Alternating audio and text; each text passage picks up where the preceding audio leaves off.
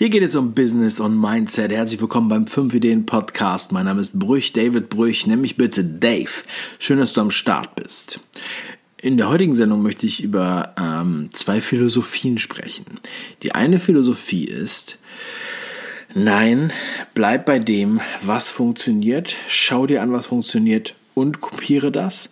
Oder die andere Philosophie ist, mach alles anders als alle anderen. Nach welcher Philosophie lebst du? Nach welcher Philosophie verfährst du? Und kann man das eigentlich alles in einen Topf schmeißen? Das wird spannend, also bleib dran.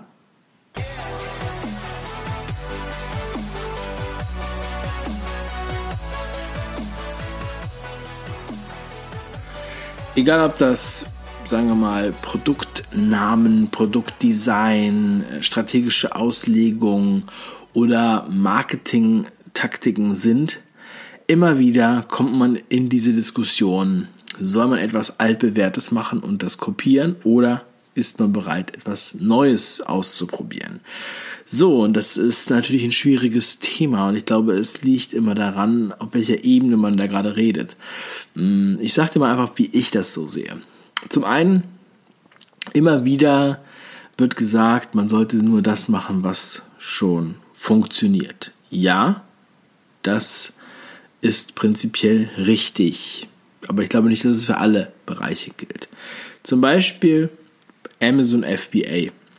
Also alles, was man bei Amazon verkauft und das FBA-Programm ist ja das Fulfillment bei Amazon. Also Amazon regelt alles für einen. Versendet alles und so weiter. Ähm, und da ist ein Ratschlag, dass man halt kein Produkt verkauft auf Amazon, was es noch nicht auf Amazon gibt. So, ich denke, das ist auf jeden Fall ein guter Ratschlag, wenn man jetzt vor allem mit etwas anfängt, noch nicht irgendwie äh, Risikokapital hat, sondern eher auf sichere Nummer gehen will. So, und dann würde ich mir schon was angucken, wo es schon etwas gibt, aber wo es noch nicht so überlaufen ist. Zum Beispiel gibt es halt auch Bereiche, die extrem überlaufen sind, wo, wo sehr viel Konkurrenz ist und da hat man dann auch nichts mehr davon. Da kann man auch nichts mehr gewinnen. Ja, also es ist natürlich immer so ein zweischneidiges Schwert. Aber generell, ähm, wenn es auf dem riesigen Marktplatz Amazon auf noch kein Produkt gibt in diese Richtung, wie zum Beispiel eine Rückenbürste für Frösche, ähm, dann gibt es wahrscheinlich auch keinen Markt dafür. Vor allem in Deutschland ist das schwierig, weil Deutschland natürlich oder der deutschsprachige Raum relativ klein ist. In englischsprachigen Raum sieht das ganz anders aus. Da gibt es im Grunde genommen für jede verrückte Nische doch immer noch eine ziemlich große Zielgruppe, die es attraktiv macht. Aber natürlich ist das ein ganz anderes Handling und da muss man sich trotzdem überlegen, welchen englischen Markt man anspricht und so weiter. Das heißt, es wäre der eine Punkt, ja, auf der äh, auf dem Aspekt ist es natürlich gut. Aber man kann sich natürlich auch viel schlechter positionieren, wenn man das gleiche macht wie alle anderen. Ähm, also muss man ja zwangsläufig immer etwas anders machen. So, und vielleicht liegt dann der, der große Trick an der Kombination dieser beiden Philosophien. Ähm, das andere Ende des Spektrums wäre quasi das radikale Anderssein, so das Punk-mäßige Anti gegen alles. Und das versuchen ja auch einige, aber ich denke mir, es ist extrem schwierig, ähm, wenn man, wenn man es zu weit weg vom Konsumenten macht oder von der Zielgruppe. Denn man muss es immer, also man darf niemals von sich selber ausgehen und man muss eher von der Masse ausgehen. Wie verhält sich die Masse? Ja, oder wie verhält sich der Kunden, die Zielgruppe, ja, die Mehrzahl der, der Kunden? Wir können nicht alle umerziehen. So. Nur weil du der Meinung bist, dass das so sein muss, heißt das nicht, dass die Leute darauf so reagieren. Und die besten Absichten bringen dabei nichts. Ja, das ist so ähnlich wie äh, viele sagen, der Kommunismus wäre gut oder Sozialismus, aber die Menschen ähm, wären dafür nicht bereit. Ja? Und das ist ja so ein großer Aspekt, jetzt muss ich das einmal so mit reinbringen, weil äh, das ist meiner Meinung nach ein totaler Irrglaube. Ja? Das ist der Fehler im System. Weil wenn du etwas dir ausdenkst, eine Utopie, die irgendwie funktionieren könnte, aber die Menschen müssen dafür umerzogen werden. Ja, oder gesäubert werden, dann ähm, ist das ein Scheißsystem. Dann funktioniert das nicht. So. Und wenn du dein, deine Brand aufbaust und sie so extrem weit weg ist von dem, was alle ähm, Menschen kennen, dann wirst du nur sehr, sehr wenige damit erreichen können. Deshalb will ich überlegen, okay, wie kannst du Sachen kombinieren, die du auch von anderen äh, lernst. Daraus kann man sehr gut lernen, wenn man äh, in andere Branchen geht, in andere Bereiche geht. Ich war zum Beispiel vor äh, zwei Monaten oder so in England auf einem Seminar für Events. So, das war ein richtig, richtig intensives Seminar. Ich war drei Tage, habe ich kein Tageslicht gesehen. Ich habe darüber auch eine äh, Podcast-Folge gemacht. War also sehr konzentriert. Was ist das Gute daran? Ich mache ja gar keine Events. Ja? Ähm, ich bin jetzt kein Eventmanager, aber trotzdem konnte ich da unheimlich viel mitnehmen.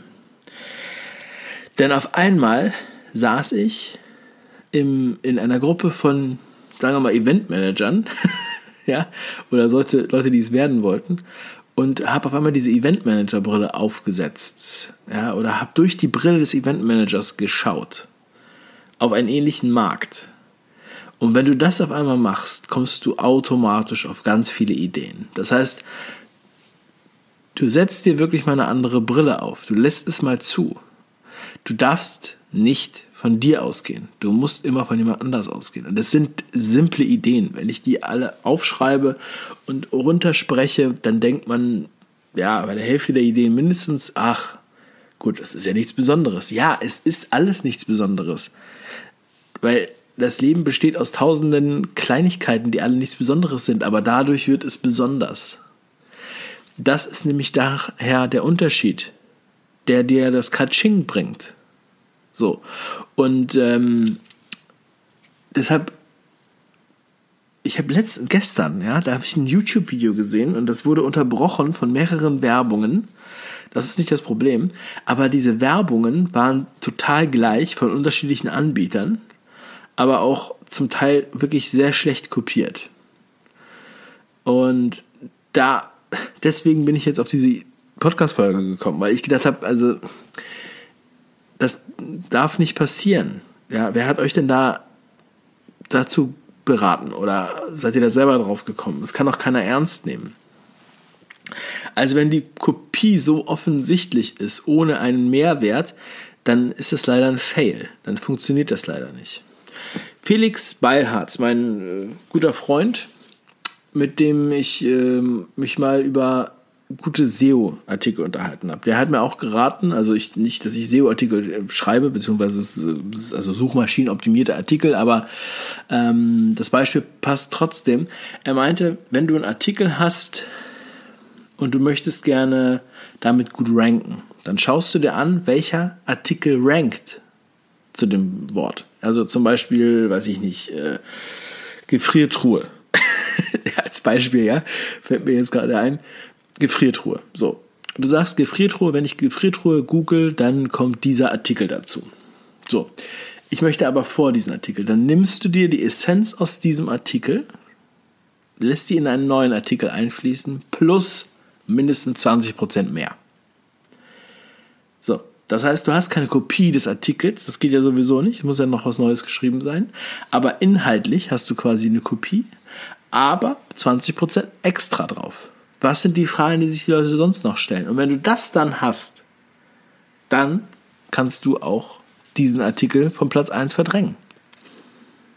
So, das ist doch ein einfaches Prinzip. So müssen wir, so müssen wir im Grunde genommen immer vorgehen. Das ist das, was ich sage, wenn wir sagen, Schippe drauf. Weil und das muss natürlich auch dein Team und deine Mannschaft, deine Leute müssen das mittragen.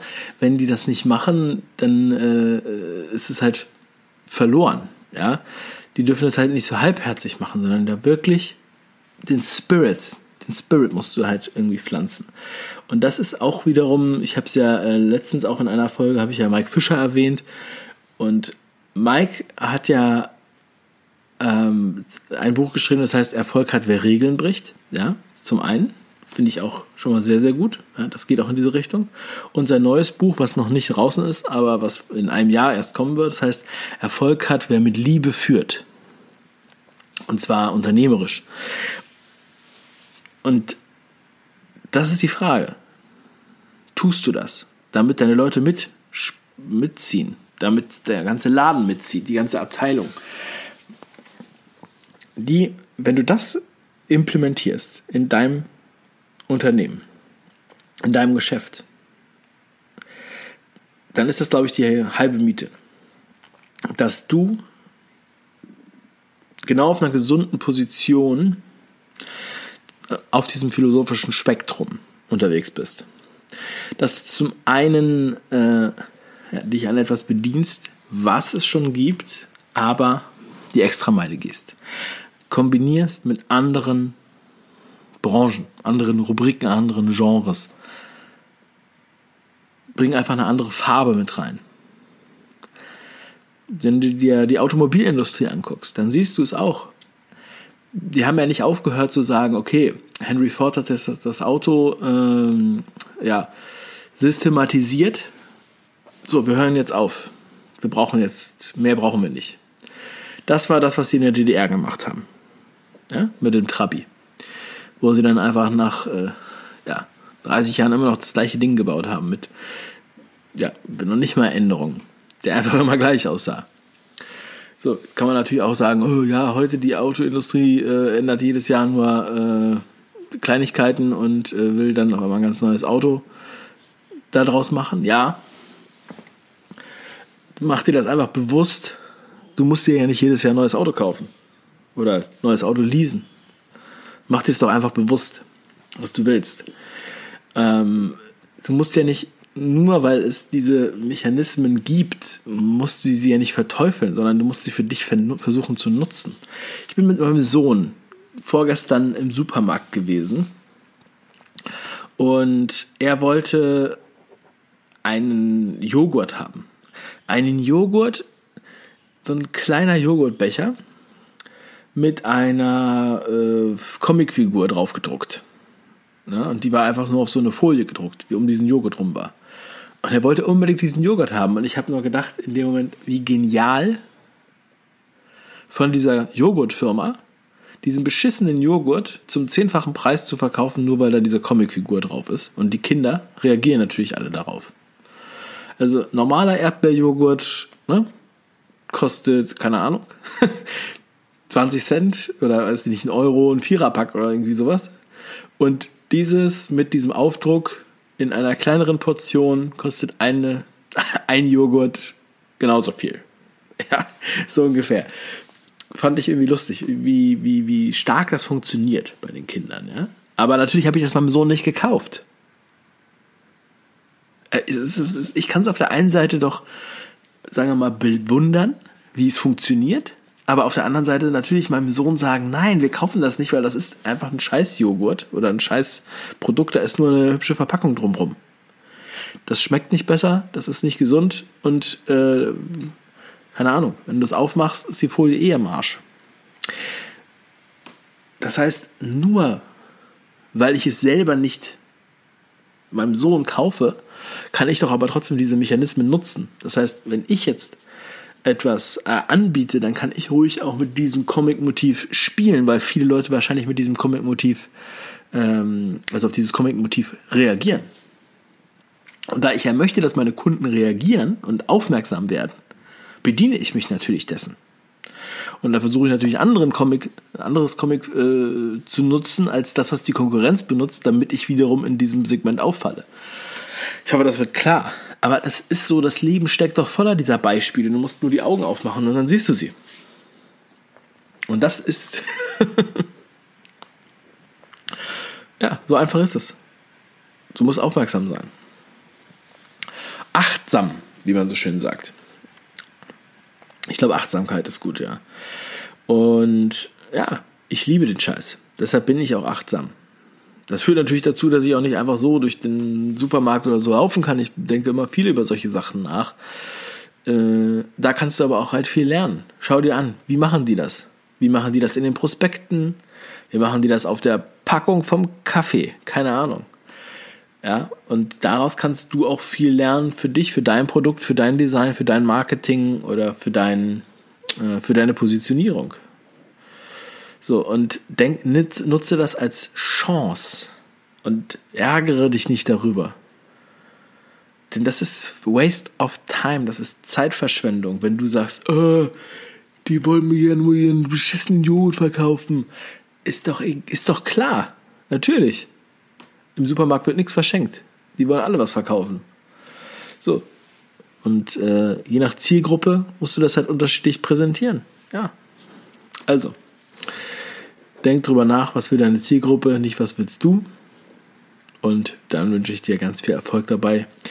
Ich freue mich übrigens, wenn du diese Folge hier in deiner Podcast-App bewertest. Das würde mich sehr freuen. Ansonsten kannst du mir auch gerne Feedback schreiben. Meine Kontaktdaten sind verlinkt in den Show Notes. Und ich wünsche dir jetzt noch einen wundervollen Tag, viel Erfolg, bleib stark, dein Dave.